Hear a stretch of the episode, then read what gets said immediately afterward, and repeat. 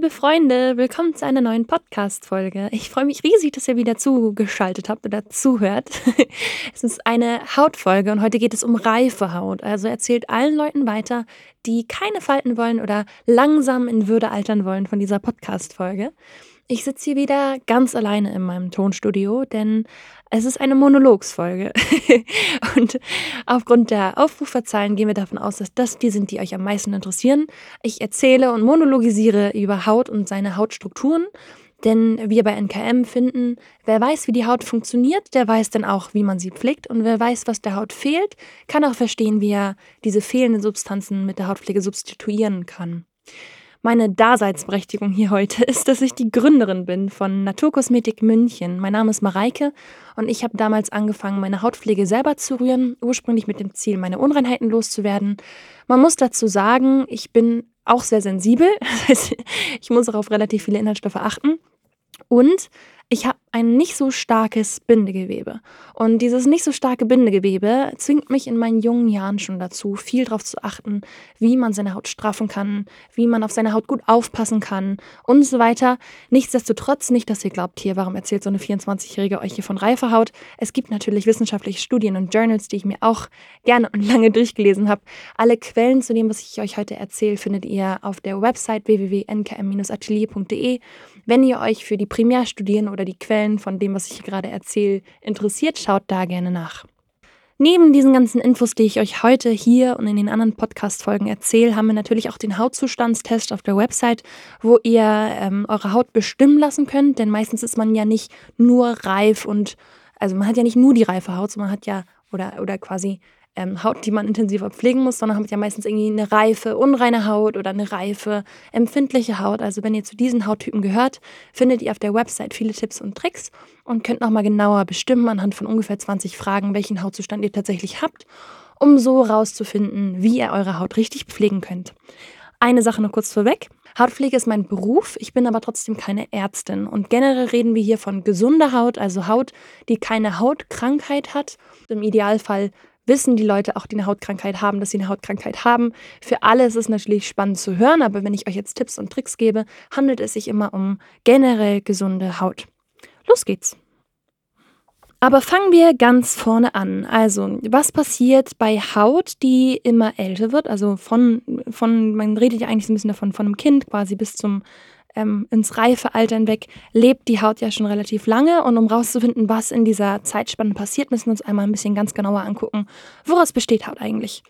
So, wir haben ja das Bindegewebe in der Dermis und das Bindegewebe selber besteht ja aus Bindegewebszellen. Dann haben wir die Fibroblasten und wir haben die Bindegewebsfasern. Und diese Bindegewebsfasern, die sind zusammengesetzt aus Kollagen, Elastin und Hyaluron.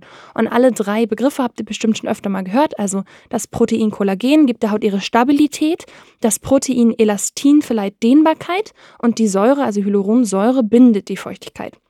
Aber lass uns in diese drei Funktionen nochmal genauer reingucken, denn das ist ganz, ganz wichtig, dass wir uns dieser drei Begriffe bewusst sind in unserer Hautpflege. Also das Kollagen selber, ähm, das ist quasi so wie die Gerüst, wie das Gerüst der Haut. Also ich stelle mir das immer so ein bisschen vor, wie so, wenn man so ein Haus baut und da draußen drum das Gerüst baut, wo die Leute, die, die Handwerker draufstehen und dann das Haus von außen betüdeln. So ähnlich sieht es auch unter dem Mikroskop aus, wenn man sich Haut anschaut. Also diese Kollagengerüste geben der Haut quasi ihre Stabilität. So eine Kollagenphase ist ungefähr einen Millimeter dick und trotz dieser geringen Größe kann es bis zu 10 Kilo halten. Also es ist bis zu 10 Kilo reißfest. Also diese Kollagenfasern sind unglaublich stabil. Und diese einzelnen Kollagenfasern, die tüdelt man so ein bisschen zusammen. Und wenn man die zusammentüdelt, sieht das ein bisschen aus wie eine Leiter. Also man hat zwei längere Fasern und dazwischen sind so kleine Zwischenfasern. Und die sehen eben aus wie eine Leiter. Und diese Leitern, die sieht man dann horizontal und vertikal, also einmal nach oben und einmal zur Seite. So liegen die quasi in der Dermis drin und geben der Haut dann die Stabilität. Also es ist wirklich wie so ein Gerüst, was man darunter findet. Und Kollagen selber, also wir zoomen nochmal raus. Bindegewebsfasern bestehen aus diesen drei Kollagen, Elastin, Hyaluron. Und das Kollagen selber, das besteht aus Prolin und Lysin. Und da passiert in einer Reaktion, diese Reaktion, die nennt sich Hydroxylierung. Und so werden diese beiden ursprünglich, also Prolin und Lysin sind eigentlich super instabile Aminosäuren, die werden dadurch stabil. Also wenn man nur Prolin oder nur Lysin hat, dann sind die eigentlich zusammen sehr labbrig. Deswegen, und wenn man die dann zusammen verbindet, diese Aminosäuren, dann werden sie stabil. Ich erzähle das so genau, weil es ähm, Nahrungsergänzungsmittel gibt, wo du zum Beispiel nur Prolin findest oder nur Lysin, die du einnehmen sollst. An sich ergibt es aber keinen Sinn, nur Prolin oder nur Lysin einzunehmen. Also diese Aminosäuren müssen immer zusammen eingenommen werden. Und was man dazu braucht, ist Vitamin C, weil quasi diese Kollagensynthese, also die Produktion von Kollagen, die da stattfindet, kann nur stattfinden mit Vitamin C. Also diese Hydroxylierung, also die Phase, wo aus Prolin und Lysin Kollagen wird, braucht Vitamin C, um stattzufinden. So, so haben wir unser Kollagen, also das Gerüst der Haut. Dazu finden wir in der Haut Elastin und Elastin erinnert mich so ein bisschen an so ein Gummiband. Also ähm, der strukturelle Aufband ist erstmal ähnlich von dem von ähm, Kollagen, bloß enthält dann Elastin ein Lysin, welches das Protein dehnbar macht. Und das bedeutet dann, dass wir eine Struktur haben, die sich auseinanderziehen kann und zusammenziehen kann und flexibel ist und die Haut dann elastisch macht. Und das ist so ein bisschen wie so eine Sprungfeder. Also wir haben die Kollagenfasern, die fest sind und stabil und dazwischen haben wir einen ähnlichen strukturellen Aufbau, bloß dass das Lysin nicht fest ist, sondern flexibel und dadurch wie so ein kleines Schwämmchen oder sowas entsteht, was sich auseinanderziehen kann und zusammenziehen kann. Und in, in den allermeisten Fällen ist es so, dass dieses Elastin quasi flexibel bleibt. Bloß kann es passieren zu Reifenhaut, da kommen wir später nochmal drauf, ich sage es nur ganz kurz hier, dass dieses ähm, Elastin, wenn man das auseinanderzieht, auseinander bleibt und dann quasi ausgedehnt ist. Und das ist eine Form, wie man Falten entwickeln kann. Dazu kommen wir aber später drauf zu. Normalerweise ist das Elastin durch die, das Prolin und das flexible Lysin flexibel und man hat eine elastische Haut dadurch. Und dazu, jetzt haben wir quasi einen, Flexi einen stabilen Teil, einen flexiblen Teil. Und dazu kommt noch die Hyaluronsäure. Hyaluronsäure ist keine, also Säuren sind in der Hautpflege meistens nicht so ätzend, wie man das sich vorstellen kann, wie eine Lauge, sondern Hyaluronsäure hat ganz viel mit Feuchtigkeit zu tun, denn die Hyaluronsäure ist ein feuchtigkeitsbindender Stoff, der bis zu das Tausendfache seines Eigengewichtes an Feuchtigkeit speichern kann. Das heißt, die Hyaluronsäure ist quasi das die kleine Substanz, die die Feuchtigkeit in der Haut halten kann. Und die sitzt quasi zwischen den Kollagen und den Elastinfasern und hält da die Feuchtigkeit. Wenn man technisch ganz genau sein möchte, ist es quasi nicht die Hyaluronsäure selber, sondern das Hyaluronan. Aber im Endeffekt ist es die Hyaluronsäure, den Begriff kann man, glaube ich, eher, der der Haut die Fähigkeit gibt, Feuchtigkeit zu speichern. So, Gehen wir auf das Bindegewebe zurück, haben wir die Bindegewebsfasern, über die haben wir gerade gesprochen, aber wir haben ja auch die Bindegewebszellen. Also da entstehen quasi permanent neue Zellen, die quasi bis nach oben lang wandern. Das hatten wir, glaube ich, in der Folge 5 Stunden Aufbau von der Haut. Worauf ich bei der reifen Haut hinaus möchte, ist, dass ja die, eine Zellteilung passiert. Also es entstehen dauerhaft neue Zellen, die alle eine identische Kopie ihrer Vorgänger sind. Und diese Zellteilung passiert ungefähr einmal im Monat. Also eine Zelle teilt sich ungefähr einmal im Monat. Einen Monat später teilt sich dieselbe Zelle nochmal. Und je älter man wird, desto langsamer wird diese Erneuerung, bis sich diese Zelle irgendwann gar nicht mehr teilen kann und, und abstirbt quasi. Und die, der Prozess dahinter hat was mit der Telomerase zu tun. Also ein, eine Zelle selber ist ja aufgebaut mit einem Zellkern in der Mitte und da drin befindet sich ja die DNA und da haben wir ja quasi Chromosomen drin. Und an den Enden dieser Chromosomen, die kann man sich ja vorstellen wie kleine X und kleine Y, da sind Telomer dran. Und diese Telomer oder Telomere, die sehen so ein bisschen aus wie so der Zündkopf an einem Streichholz. Also wenn man so ein Streichholz hat, dann hat man ja vorne so eine kleine Beschichtung mit Schwefel. Und so sieht es auch an den Chromosomenenden aus. Und immer wenn sich diese Zelle teilt, dann geht so ein kleines bisschen, schilfert sich da vorne ab quasi von dem Telomer. Und das beschützt quasi die DNA. Es ist quasi wie so ein kleiner Helm. Und immer wenn eine Zellteilung passiert, dann geht so ein bisschen Telomer ab. Und sobald da kein Telomer mehr ähm, vorhanden ist, also sobald quasi die DNA da ungeschützt ähm, rumfliegt, schaltet sich die Zelle ab. Und das ist ein Mechanismus, der ist ganz, ganz wichtig, denn der sorgt dafür, dass da kein Fehler in der Reproduktion entsteht, weil dann hat man irgendwie so Folgen wie Krebs oder so. Das heißt, dieses Telomerende ist super, super wichtig. Und idealerweise schaltet sich dann die Zelle ab, sobald dieses Telomer ähm, aufgebraucht ist. Und so sehen wir im Körper, dass immer mehr Zellen sich abschalten und quasi nicht mehr eine aktive Zellteilung stattfindet. Und das ist dann quasi, wie sich dann feine Linien und Spannungsabfall, so das wird alles durch dieses Abschalten von Zellen begünstigt, durch diese langsam abfallende Zellteilung, die sich in der Haut, die in der Haut stattfindet. Und das sei schon mal vorweg gesagt, gesunde Haut, durch einen guten Lebensstil hatte, die gut irgendwie versorgt wurde, da sind diese Telomerenden länger und die können sich auch verlängern durch einen guten Lebensstil. Wenn man sich jetzt ähm, schlecht verhält oder viel raucht oder ähm, nicht so gut auf sich achtet, dann, dann sind diese Telomerenden kürzer und deswegen sieht man auch in, als Spätfolge quasi jemand, der ungesund gelebt hat, der sieht früher älter aus, als er eigentlich ist, weil diese Telomerenden kürzer sind und sich schneller die Zellen ähm, nicht mehr teilen. Nichtsdestotrotz, umso älter man wird, desto langsamer wird dieser ganze Prozess, nur wird er umso langsamer, wenn man schlechter lebt. Das ist, glaube ich, ein gutes Stichwort, um einmal um die, also auf die Feinde von der Haut einzugehen, denn der Lebensstil und verschiedene Faktoren haben ja auch Einfluss auf die Hautalterung selber.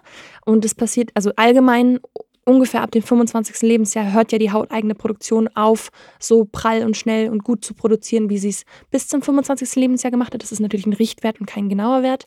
Aber man kann ungefähr sagen, dass bis zum 55. Lebensjahr, zwischen dem 25. und dem 55. Lebensjahr, sich die Produktion von Kollagen, Elastin und Hyaluron auf ungefähr ein Viertel der ursprünglichen Menge gefüttelt hat quasi, also deutlich weniger ähm, hauteigene, körpereigene Stoffe produziert werden. Und das ist bei jedem Menschen gleich, aber dazu kommen halt ein paar Faktoren, ungefähr zehn oder neun sind es, glaube ich, die ich jetzt aufzählen möchte, die eine frühzeitige Hautalterung begünstigen und sich negativ auf, die, auf den Hautturgor, auf die, auf die Hautbeschaffenheit auswirken. Ganz kurz, der Hautturgor ist quasi der Messungsgrad, wie man misst, wie viel Wasserdruck auf einer Zelle lastet. Und das ist immer so ein bisschen ein guter Indikator, um festzustellen, wie jung, wie frisch, wie gesund ist die Haut. Wenn die Zelle prall gefüllt ist mit Feuchtigkeit, dann hat man einen starken oder guten Hautturgor-Wert. Wenn man zu wenig Wasser trinkt, schlecht lebt, dann ist dieser Wert geringer. Aber auch umso älter man wird, desto geringer wird dieser Wert. Also, Faktoren, die die vorzeitige Hautalterung begünstigen, die wir deswegen vernachlässigen, wollen müssen, wenn wir langsam und in Würde altern wollen, sind zum Beispiel die ungesunde Ernährung. Ähm, ich gehe sie einmal kurz durch und dann können wir näher eingehen. Also ungesunde Ernährung, schädliche Chemikalien, also das ist einerseits Hautpflege, andererseits Reinigungsprodukte, Tabakrauch oder das Einatmen von chemischen Rauchen oder Luft. Ähm, dazu auch die moderate Luftqualität. Also Leute, die in der Stadt wohnen, haben eine schlechtere Luftqualität in den meisten Fällen als Leute, die auf dem Land wohnen. Make-up und schädliche Stoffe, die man über die Haut aufnimmt, mangelnde Hautfeuchtigkeit, intern und extern, ähm, mangelnde Bewegung und Sonne. Das sind, glaube ich, die allerwichtigsten Faktoren. Also fangen wir bei der ungesunden Haut an. Ich finde es einmal wichtig, das einmal durchzugehen, auch wenn ihr jetzt sagt, oh Gott, wir müssen jetzt alle neun Punkte mal durchgehen. Wir müssen darauf eingehen, was dann in der Haut passiert, sodass ihr auch wisst, warum ihr wie was meiden sollt. Also wenn ihr mich fragt, ich mache ganz, ganz viel für meinen Körper, einfach nur für meine Haut. Zum Beispiel mein, meine Wasserflasche, die vor mir liegt. Ich habe irgendwann verstanden, was das mit meinem Körper macht, wenn ich viel trinke. Und deswegen tue ich das jetzt. In dem Sinne finde ich das einmal ganz wichtig, dass wir einmal alle neun Punkte durchgehen, sodass ihr versteht, warum ist das denn eigentlich gar nicht gut für mich. Und vielleicht ist es dann ein bisschen leichter, den inneren Schweinehund zu überwinden, wenn man das nächste Mal irgendwie sich ungesund ernährt. Bei der Ernährung ist es ja so, dass die Bausteine der Haut oder des Körpers kommen aus der Nahrung. Also wenn man jetzt nur fettreiche Speisen isst ohne Ballaststoffe, dann tut es dem ganzen Organismus nicht gut, aber natürlich auch den natürlichen Hautprozessen, denn irgendwo muss das ja ganz wieder raus, dieses ganze ungesunde Fett kommt auch bei der Haut an und dann kriegt man ein ungleichmäßiges Hautbild. Also wenn man sich schlecht ernährt oder ernährt auf eine Art und Weise, wie das der Haut nicht so gut tut, dem ganzen Organismus nicht gut tut, dann spiegelt sich das in dem Hautbild wieder.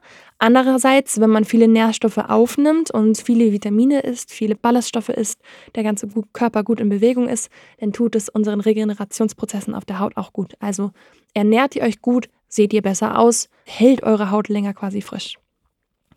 Bei Chemikalien geht es so darum, ähm, es gibt Kontaktdermatitis, klar, wenn jetzt jemand irgendwie mit einer hautschädigen Substanz in Berührung kommt oder irgendwie allergisch ist oder so, dann gibt es ja eine ähm, ekzematische Reaktion und alle Ekzeme oder Entzündungen. Da ist immer das erstmal am allerwichtigsten und die Haut hört auf, körpereigene Regenerationsprozesse zu fördern, sondern erstmal wird quasi das Ekzem bekämpft oder die Entzündung bekämpft. Da ist alles andere erstmal unwichtig. Das heißt, immer wenn ihr ein Ekzem habt, habt ihr gleichzeitig auch eine ähm, verminderte Produktion von körpereigenen Substanzen, die nicht gerade der Bekämpfung der Entzündung des Ekzemes quasi förderlich sind. Aber andererseits, wenn man dauerhaft in einem Kontakt ist mit Reinigungs- oder Kosmetikprodukten, die die Hautstruktur angreifen, hat man denn dadurch eine vorzeitige Hautalterung, weil der Körper einfach andere Sachen zu tun hat wenn man raucht, ist es ähm, natürlich nie gut, auch für den ganzen Körper nicht. Aber Rauchen erhöht die Produktion von einem Enzym, welches den Abbau von Kollagen und den Vitaminen A und C fördert. Also ähm, wenn ihr raucht, sorgt ihr für schlechtes Bindegewebe. Ähm, was dazu kommt, ist, es schränkt die Durchblutung ein und wenn eine kleine, also schlechtere Durchblutung stattfindet, dann behindert das die Nährstoffversorgung von Zellen. Also es ist genau kontraproduktiv von dem, was ich euch immer sage, dass ihr eure Haut massieren sollt. Das fördert die Durchblutung und wenn man raucht, passiert genau das Gegenteil. Die Kapillaren verengen sich und so kommen weniger Nährstoffe zu eurer Haut und das ist genau das, was wir nicht wollen. Wenn man schlechte Luftqualität hat, passiert genau dasselbe. Außerdem haben wir ja kleine Lungenbläschen und die Lungenbläschen nehmen auf, was in der Luft ist. Und wenn man jetzt quasi die ganze Zeit Feinstaub einatmet, ist es für die Lunge und für den Körper gar nicht gut. Make-up hat ähnliches ähm, Effekte, wenn man jetzt ähm, Schadstoffe oder Füllstoffe auf seine Haut tut. Die Haut ist ein Ausscheide- und Absorptionsorgan, das heißt, die nimmt auf, was man auf sie rauf ähm, schmiert, dann geht einerseits dieser Stoff in den Organismus, andererseits braucht eure Haut eine Luftzirkulation, um zu atmen, in Anführungsstrichen. Und dieser Prozess wird gehindert und außerdem ähm, viele Leute entfernen ihr Make-up nicht gründlich. Vielleicht machen sie es 100 Tage im Jahr und 200 Tage nicht gründlich und diese ganzen Reste, die finden sich dann in den Poren wieder und in einem schlechten Hautbild. Feuchtigkeit haben wir oft genug darüber gesprochen. Intra- und interzellulär haben wir Hautfeuchte und wenn unsere Zelle nicht genug gefüllt ist, dann schrumpelt sie und das sorgt für Falten. Also stellt euch wirklich eine schrumpelnde Zelle vor, wenn ihr nicht genug Wasser getrunken habt. Ähm, andererseits braucht ihr okklusive Inhaltsstoffe und feuchtigkeitsbindende Inhaltsstoffe, um die Feuchtigkeit in der Haut zu halten. Da kommen wir später drauf hinzu. Ähm, Feuchtigkeit ist das A und O bei gesunder Haut. Dazu ist Bewegung super wichtig, um halt die das Blut zirkulieren zu lassen, dass die Nährstoffe in die Zelle kommen, haben wir schon ein paar Mal drüber gesprochen, aber auch der Sauerstoff ist ein super wichtiger Teil einfach für Hautgesundheit. Bewegt euch gut. Und natürlich Sonne. Sonne ist jetzt der letzte Punkt auf unserer Liste, aber wahrscheinlich der allerwichtigste. Natürlich brauchen wir gewisse Sonnenstrahlen, um das Vitamin D zu produzieren, aber die UVB- und UVA-Strahlen, die sind einfach unglaublich schädlich für unsere Haut. Also die penetrieren die Hautoberfläche und schädigen die Zell-DNA. Also Sonne sind die allerschlimmsten Hautschäden, die man haben kann. Die sind meistens auch irreparabel Kabel, außer mit Lasern. Laser sind Ausnahme. Aber die Sonnenschäden sind die schwierigsten Schäden, die wir entfernen können. Und im allerschlimmsten Fall kriegt man durch Sonnenschäden Hautkrebs. Also so die Sonne im Allgemeinen ist einfach nicht zu unterschätzen. Tragt bitte Sommer wie Winter Sonnenschutz. Ähm, wir haben zwar einen Mechanismus auf der Haut mit den Melanozyten, dass die die Sonnenstrahlen abfangen, aber dieser Schutz ist begrenzt. Ähm, Gerade wenn ihr jetzt so wie, wie ich ein relativ heller Hauttyp seid, ich habe sogar Sommersprossen, das heißt, mein Hauttyp ist entweder eins oder zwei, ich denke mal zwei, aber für alle Leute, tragt bitte euren Sonnenschutz. Ich, ja, ich kann noch so viel in der Hautpflege machen, wenn ihr dann keinen Sonnenschutz tragt.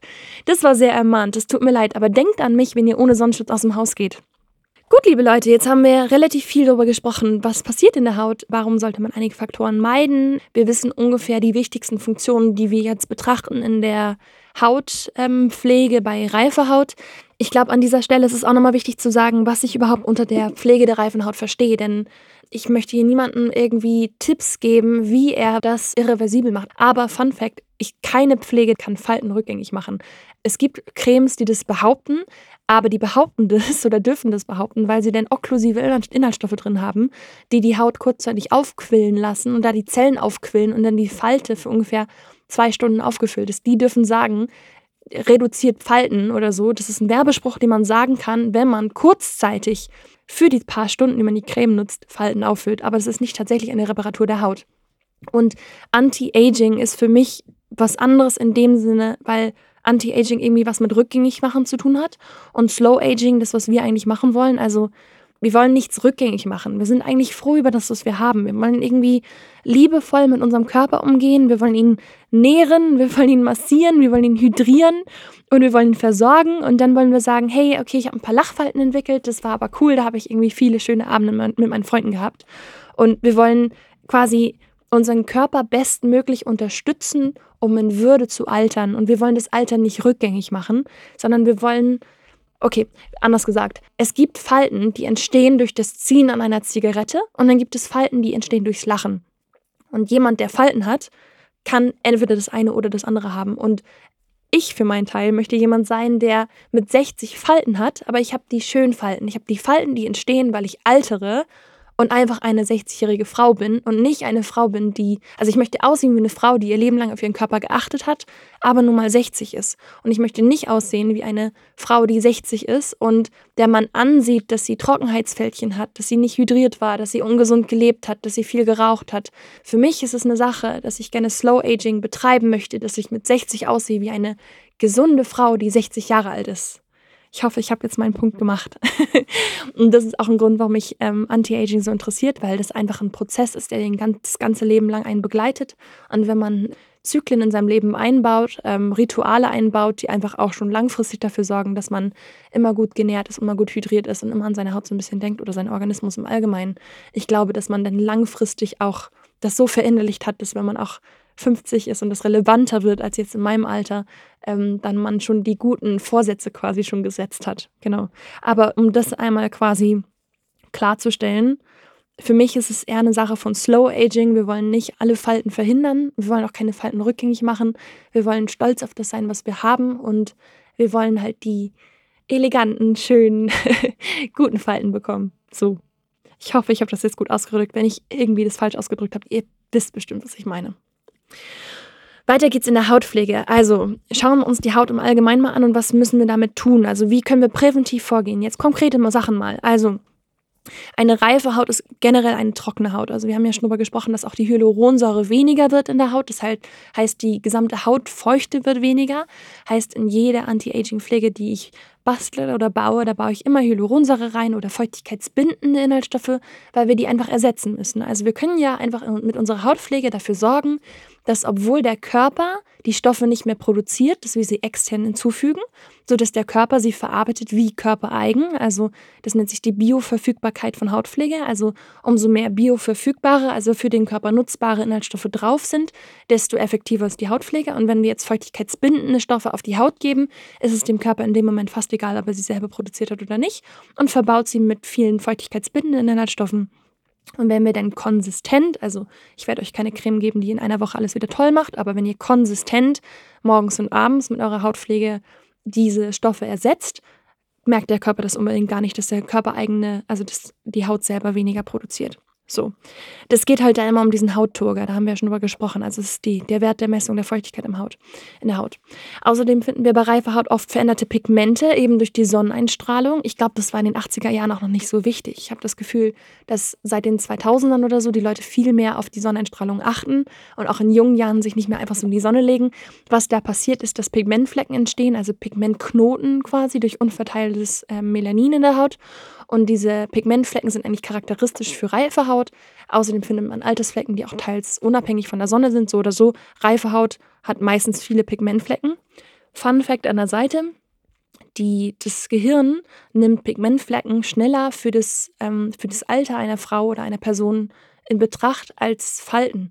Also ausschlaggebender für das Alter einer Person sind die Pigmentflecken als die Falten. Also wir gucken mal viel zu sehr drauf, haben wir Falten bekommen oder nicht oder nicht.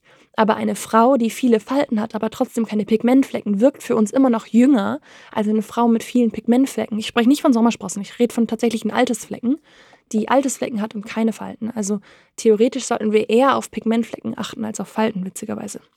Naja, wir finden also eine, wir haben eine trockene Haut mit veränderten Pigmenten in der Haut, also ähm, Pigmentknoten. Wir haben auch oft auch Besenreißer, die durch ein schlechteres Bindengewebe kommen, also kleine Äderchen und eben spannungsarme, faltige Hautareale, also da, wo die, das Kollagengerüst, das Elastin-Kollagengerüst quasi schon abgebaut wurde, da merken wir halt einen eindeutigen Spannungsverlust. Das sind so die Charakteristika einer reifen Haut.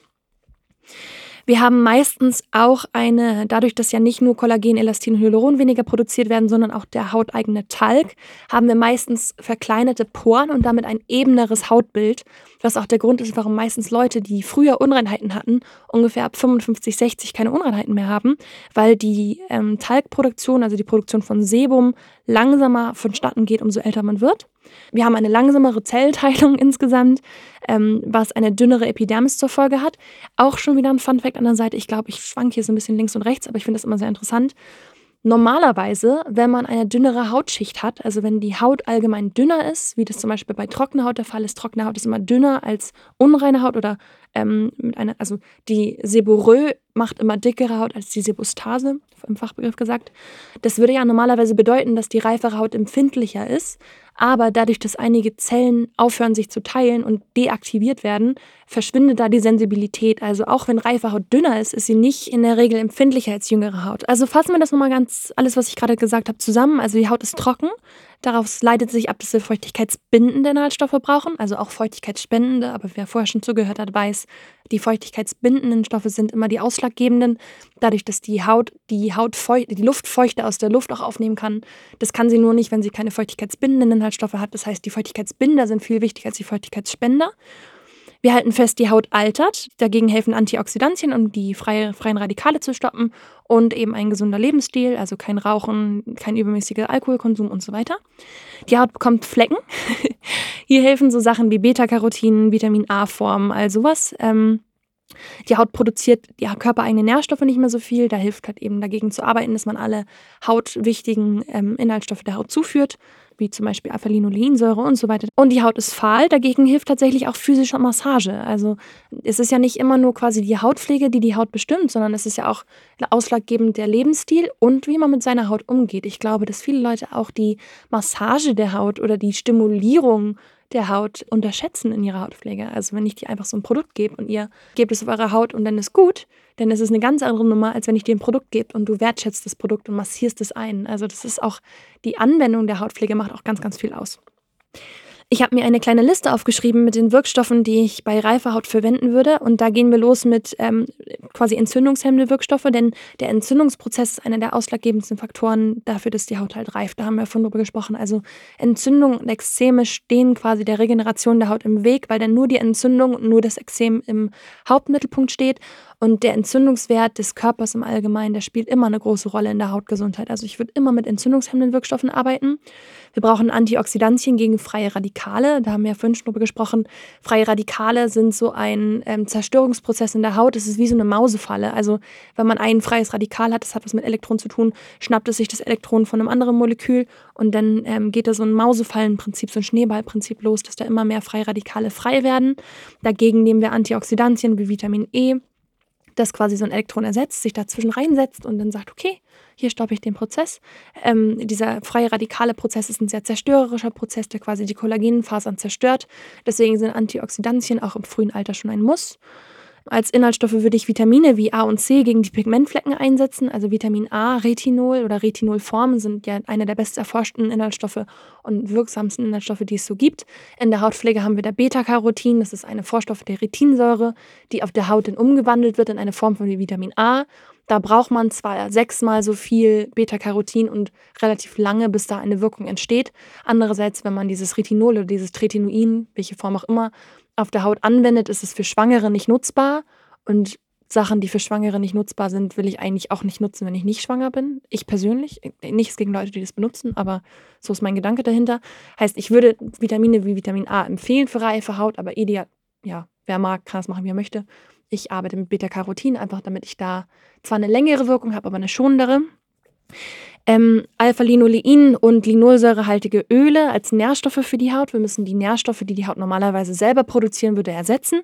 Und außerdem würde ich okklusiv arbeiten, also quasi mit Rohstoffen, die eine kleine Schicht auf der Haut bilden, quasi gesättigte Fettsäuren oder Ceramide, Polyphenole, alles was quasi so die Doppellipidschicht der Haut, also die Lipidschicht der Haut quasi aufbaut und eine Doppellipide bildet quasi, dass die Haut eine zweite Rüstung hat quasi. Grundsätzlich gesagt, dass wir mit der Hautpflege alles ersetzen können, was da langsamer geworden ist und sie doppelt wappnen können für alle Schwierigkeiten, mit der so eine Haut so zu rechnen hat. Zusammengefasst in NKM, wenn ihr jetzt von mir eine Handlungsempfehlung haben wollt. als allererstes massiert eure Haut, als zweites macht Trockenbürsten. Aber abgesehen davon ähm, würde ich euch die trockene Hautpflegeroutine empfehlen, also der erfrischende Reiniger, das Eigenhyaluronserum und die erneuernde Feuchtigkeitscreme mit einem kleinen Twist. Also ich würde morgens keinen erfrischenden Reiniger nehmen, ähm, nach dem Aufwachen wascht eure Haut mit Wasser, aber super vorsichtig und trocknet sie nicht mit einem Handtuch ab, sondern höchstens mit einem Frotteetuch, damit wir die ganzen Öle und Nährstoffe, die die Haut selber produziert, auch auf der Haut drauf lassen. Wenn wir sie runterrubbeln, was quasi ein Impuls ist, dann legen wir die Haut frei, entnehmen ihr eigentlich alles, was sie selber da gerade schön produziert hat, um die Haut zu pflegen. Also morgens wirklich nur mit, mit Wasser waschen, trocken tupfen, dann das Eigenhyaluronserum auf die Haut geben. Da haben wir ähm, Alge drin, also Blasentangextrakt, ähm, ganz viele Alpenblütenextrakte, also Edelweiß, Stiefmütterchen, all das ist gerade auch in der Hautpflege, gerade für trockene Haut super, super im Thema ist. Also Stiefmütterchen-Extrakt ist gerade der gehypte Extrakt, den es überhaupt so gibt. Dazu haben wir drei verschiedene Hyaluronsäureformen, also ne, im Fachbegriff heißt es Nieder-, Oleo- und hochmolekulare Hyaluronsäure. Das bedeutet eigentlich nur, dass wir verschiedene Molekülgrößen haben, also das Hyaluronsäure in einmal ganz, ganz klein und einmal ganz, ganz groß und ein bisschen was dazwischen haben. Die ganz, ganz kleinen können sehr tief in die Haut eindringen und da hat man dann eine Langzeitwirkung. Also wir kriegen Hyaluronsäure tief in die Hautschichten rein. Und davon sieht man aber nicht so viel. Das heißt, wir haben auch die ganz, ganz großen Moleküle, die sich relativ auf die Haut draufsitzen. Und da haben wir einen Soforteffekt. Das heißt, theoretisch dürfte ich über mein Algenhyaluronsäure-Serum sagen, durch die hochmolekulare Hyaluronsäure, dass es Falten auffüllt. Aber wie wir jetzt gelernt haben, ist das quasi nur ein Kurzzeiteffekt. Und deswegen sagen wir das nicht. Langfristig sorgen wir mit der tief einziehenden Hyaluronsäure, also die ganz, ganz kleine, dafür, dass sich auch da viel Feuchtigkeit sammeln können und wir damit präventiv arbeiten, denn in Zukunft weniger Falten entstehen werden. So.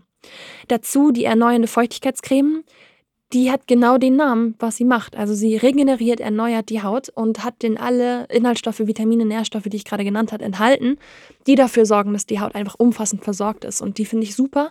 Die empfehle ich auch in jungen Jahren, weil die eine sehr leichte, fluide Formulierung hat, sodass sie auch in jungen Jahren nicht verstopft und die Haut überpflegt. Das passiert da nicht. Sie enthält halt alle Nährstoffe, die die Haut braucht. Und wenn sie sie nicht verarbeiten möchte, dann nimmt die Haut die Nährstoffe gar nicht erst auf. Also die erneuernde Feuchtigkeitscreme sorgt dafür, dass wir quasi wie in Ernährung umfassend ernährt sind. So. Und natürlich empfehlen wir dir nach jedem, jeder Hautpflegeroutine morgens auch deinen Sonnenschutz, Sommer wie Winter, denn Sonnenstrahlen sind die schlimmsten Hautschäden, die man so bekommen kann. Dann würde ich ähm, bei der neuen Feuchtigkeitscreme abends das Wildrosenöl pur damit reingeben. Das ist eigentlich ein Rohstoff bei uns, aber wir haben kalt gepresstes Wildrosenöl drin. Und Wildrosenöl ist ein wunderbarer, fantastischer Anti-Aging-Wirkstoff, der aber ein bisschen lichtempfindlich ist. Deswegen würde ich das erst nachts reingeben, wenn wir jetzt quasi drei bis fünf Tropfen nehmen. Das passiert so, ihr nehmt, euren, ihr nehmt eure neue Feuchtigkeitscreme, pumpt es in eure Hand und gebt da drei bis fünf Tropfen ähm, Wildrosenöl mit rein. Und so haben wir einfach nochmal eine intensivere Nachtpflege. Und so wird quasi aus der Tagespflege eine Nachtpflege. Dann natürlich immer die Pflaumenkernbutter auf alle Stellen, wo ihr besonders viel Feuchtigkeit verliert, also als Augenpflege. Als mehr braucht ihr tatsächlich als Augenpflege nicht. Augenpflege ist auch ein Mythos und ein Marketing-Trick, um mehr Sachen zu verkaufen. Ihr braucht einfach eine gute, nährstoffreiche Tagespflege, die ihr umfunktionieren könnt zu einer Nachtpflege und ein bisschen Pflaumenkernbutter, um die Augen, um die als Augenpflege zu benutzen der Augenbereich wird ja quasi auch von der Tagespflege mitversorgt. Also Augencreme extra ist ein Quatsch. So. Wenn ihr DIY-Nutzer seid, könnt ihr das Rosenhydrogel anrühren. Das ist ähnlich wie das Algenhyaluronserum, bloß ein bisschen simpler, wenn jetzt jemand minimalistisch seine Hautpflege betreiben möchte.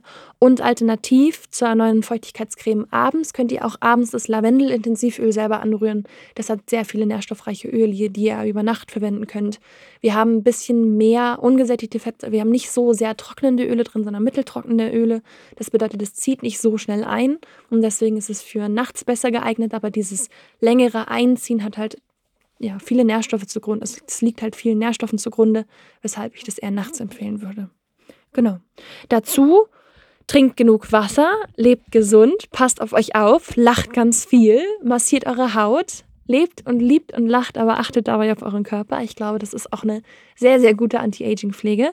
Massiert eure Haut, damit da die Nährstoffaufnahme gefördert wird. Das, es gibt auch tatsächlich Massagetechniken, da habe ich gerade ein IGTV hochgeladen zu, wie man seine Haut massieren kann, sodass das Bindegewebe gestrafft wird und natürlicherweise die Kollagenproduktion angeregt wird. Ähm, ein Tipp noch zu Leuten, die Nahrungs also Kollagen als Nahrungsergänzungsmittel aufnehmen. Da gibt es keine vegane oder vegetarische Variante von. Kollagen zur Aufnahme ist immer aus tierischem Knochen. Also wer wie ich vegetarisch lebt, der kann Kollagen leider nicht als Pulver aufnehmen. Und ich bin mir auch nicht so sicher, ob es tatsächlich tierwohlkonforme Kollagenproduktion gibt. Achtet da vielleicht drauf, wenn euch da ethisch da auch was dran gelegen ist wie mir. Also Kollagen als Pulver. Fragt euch da immer, wo das herkommt. Genau esst Obst und Gemüse und freut euch des Lebens, trinkt genug Wasser, das kennt ihr ja alle schon. Aber von der Hautpflege seid ihr, glaube ich, gut abgedeckt, wenn ihr der Haut die Nährstoffe zuführt, feuchtigkeitsbindende Inhaltsstoffe verwendet, an Antioxidantien denkt, eure Haut massiert und dann seid ihr auf jeden Fall gut dabei. Ich hoffe, liebe Leute, ihr habt was gelernt. Und ich habe mir Bonbons mitgebracht, weil ich jetzt schon meinen Frosch im Hals merken kann. Wenn ich so eine halbe Stunde monologisiere hier, dann bin ich danach immer ein bisschen heiser. Ich hoffe, es war nicht zu viel links und rechts. Also ich habe oft das Gefühl, dass ich so viel noch erzählen möchte, was vielleicht für euch wichtig ist oder wo ihr was mitnehmen könnt, so, dass ich von meinem Leitfaden ein bisschen abweiche. Aber ich finde, das ist auch so ein bisschen das Spannende an der Hautpflege. Man wird oft überrascht und oft sind auch die wirkungsvollsten Wege ein wenig konterintuitiv oder konträr zu dem, was man am Markt hört. Ein letztes Wort dazu vielleicht noch. Es gibt eine Diskrepanz zwischen Produzent und Konsument. Seid euch das immer bewusst, besonders im Anti-Aging. Also der Produzent, die Produzentenseite, die Marktseite, zu denen ich ja eigentlich auch gehöre, aber was quasi NKM diese Daseinsberechtigung gibt, ist, die Produzenten wollen einem manchmal auch Sachen verkaufen, die wie so zum Beispiel Augenpflege. Es ist einfach ein weiteres Produkt, was man verkaufen kann. So. Und man muss auch gerade bei der reifen Haut lieber schauen, wer erzählt einem das, was man da sagt oder wo kommt es her, als dass man das immer gleich alles nachmacht. Und der Konsument, der will halt gute Hautpflege. Der Konsument will keine Faltenbildung und idealerweise will er keine Faltenbildung, ohne dass er irgendwas dafür tun muss.